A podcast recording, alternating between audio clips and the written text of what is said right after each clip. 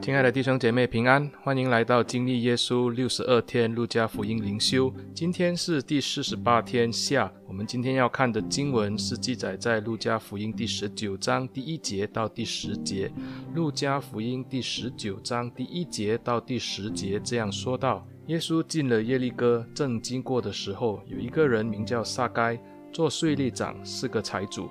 他要看看耶稣是怎样的人，只因人多。他的身量又矮，所以不得看见，就跑到前头，爬上桑树，要看耶稣，因为耶稣必从那里经过。耶稣到了那里，抬头一看，对他说：“撒该，快下来，今天我必住在你家里。”他就急忙下来，欢欢喜喜地接待耶稣。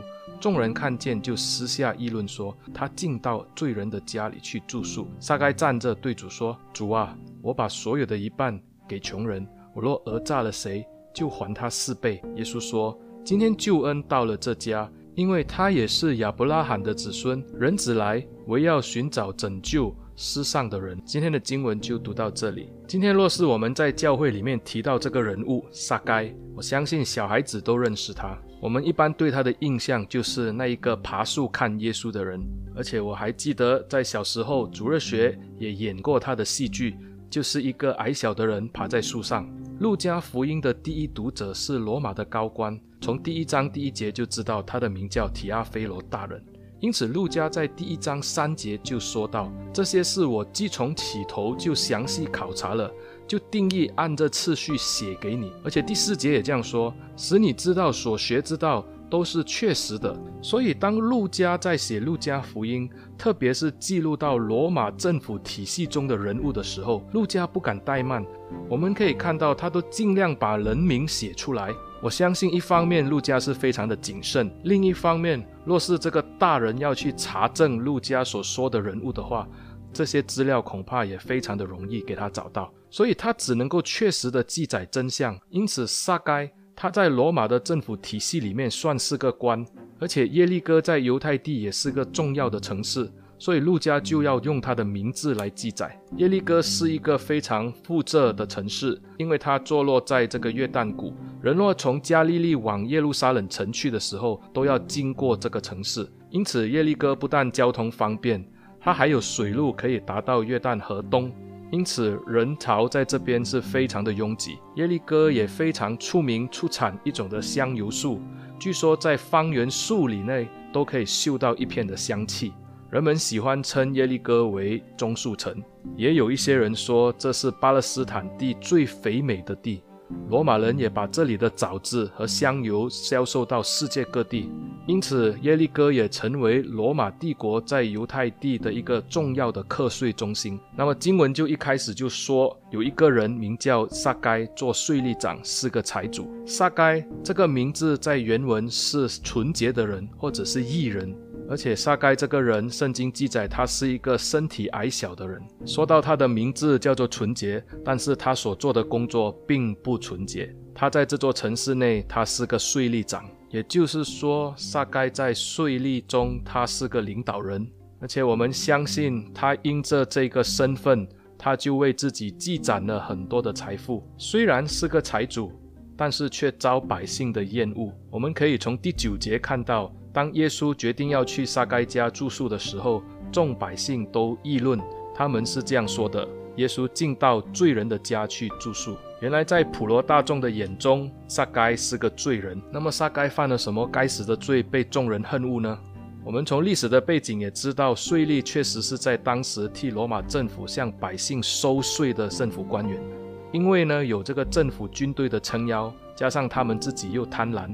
所以这些税吏呢，因为为了要中饱私囊，就向百姓多征了税。百姓不能够反抗，因为税吏的背后有军队的撑腰。从经文的第八节，撒该自己也说：“我若讹诈了谁，我就还他四倍。”也就表示说，撒该在当地确实是一个贪婪的官，他也讹诈别人。那么今天耶稣遇到撒该，大概就是遇到了耶利哥里面的贪官。撒该不受欢迎是很正常的。我们在看这段经文之前，要知道耶稣在进耶利哥城外的时候，就遇见了一个讨饭的瞎子。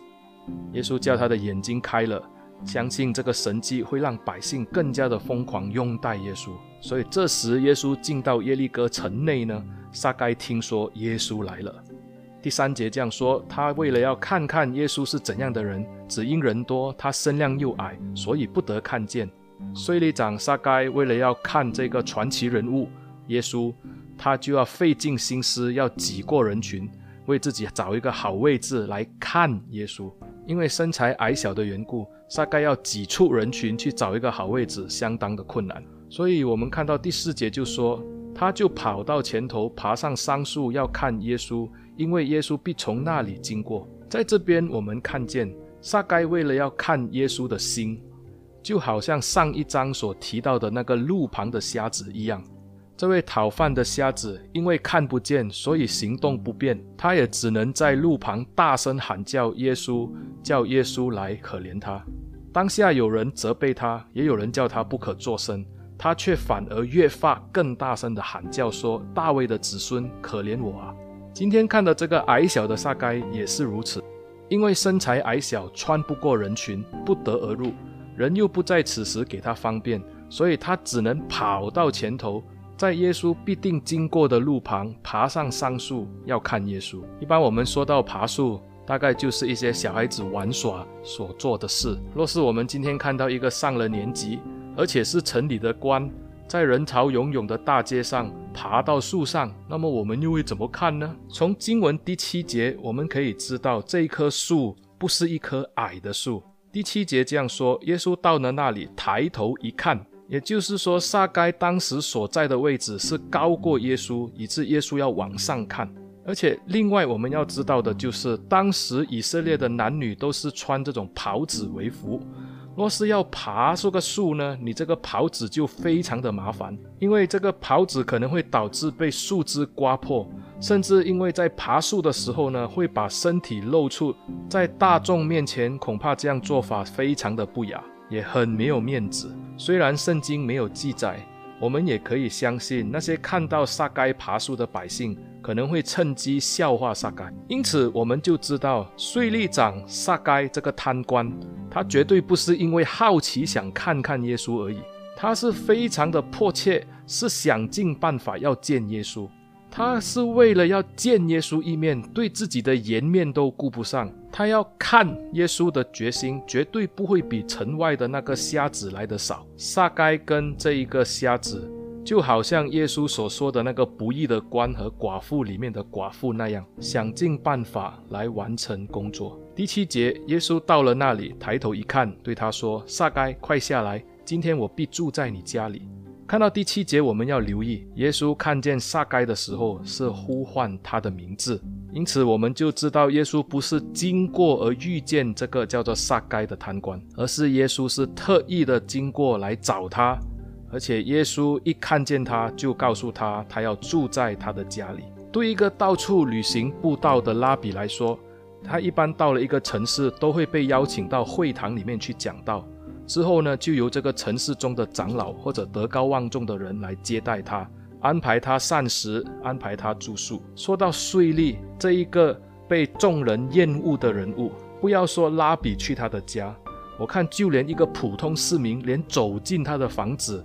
他们都会嫌玷污自己。这个时候，耶稣是当众表示他要住在撒该的家，所以难怪百姓会议论纷纷。因为一个圣洁的拉比怎么会去一个贪官的家里住呢？因此，第六节，撒该他就急忙下来，欢欢喜喜地接待耶稣。这可能是他有生以来第一次接待拉比。可是撒该就面对了好像刚才他要想尽办法看耶稣那样的男主。这个时候的众人就开始一直的议论，因为耶稣要去他的家住。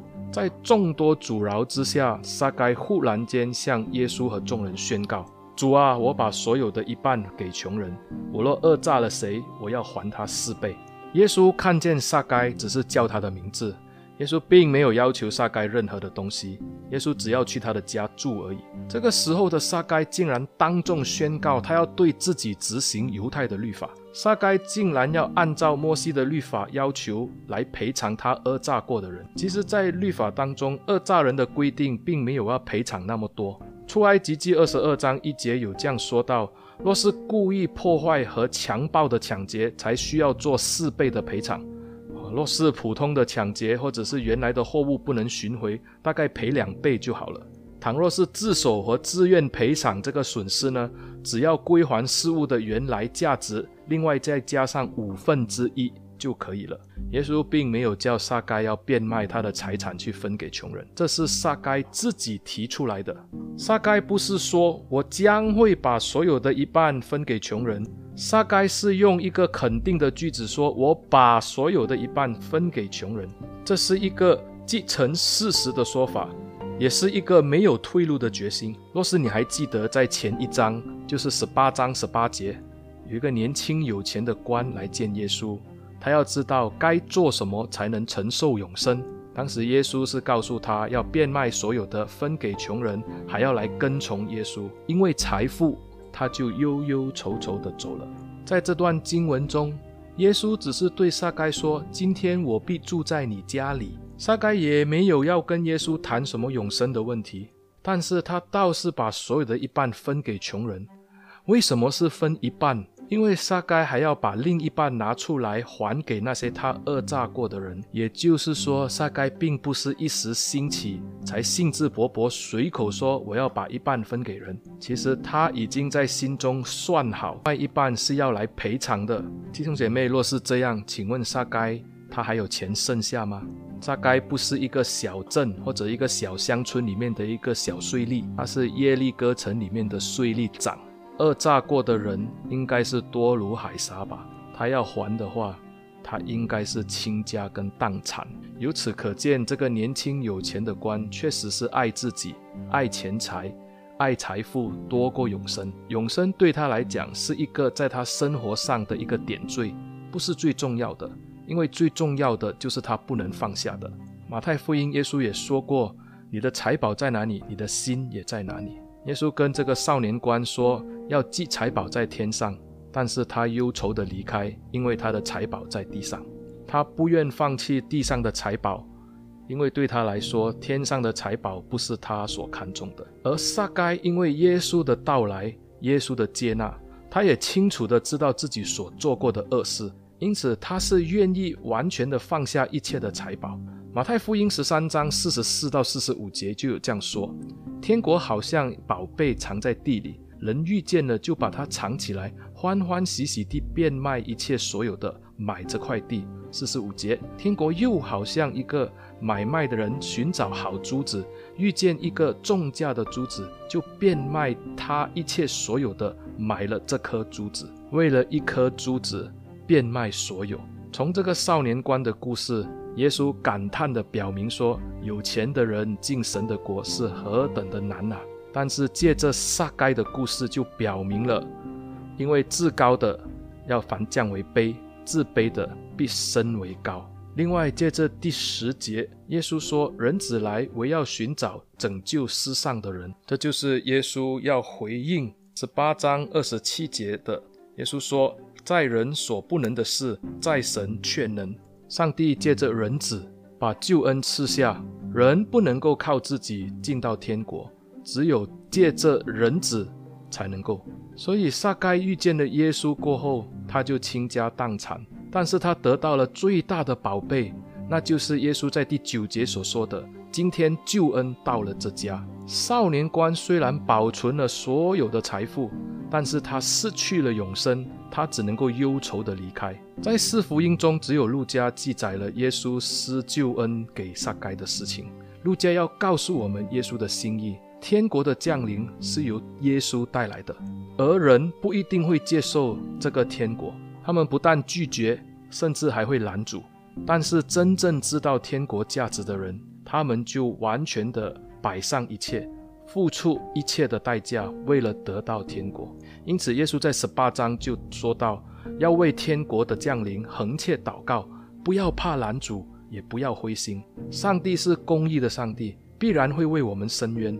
而且耶稣也再次的表明，自义的人是难以进神的国。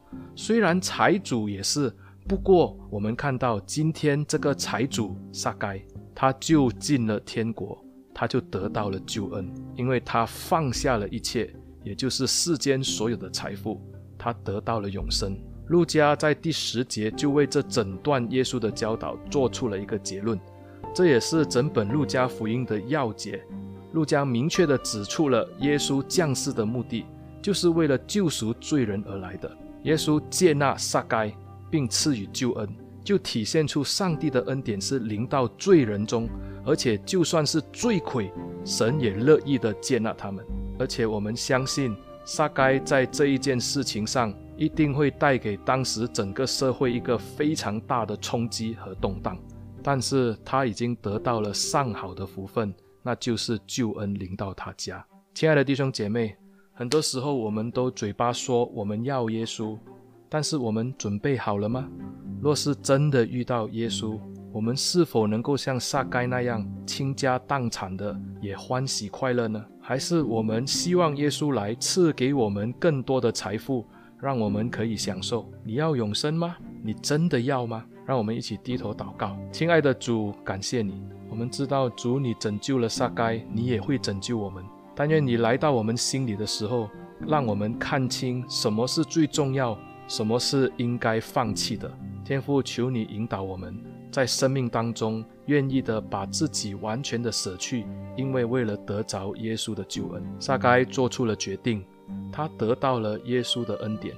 今天我们也在你的面前向你呼求，求主一样的进到我们的心中，亲自对我们说话，让我们把全人奉献。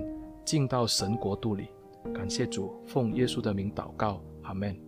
亲爱的弟兄姐妹，谢谢你们的收听，谢谢你们把这个音频分享给你们的教会弟兄姐妹，还有你们的朋友或者你们的同事、家人收听。倘若你们是用 Apple Podcast 或者是 Spotify 的话，也欢迎你们订阅，也为我打新鼓励我。谢谢大家，上帝祝福你。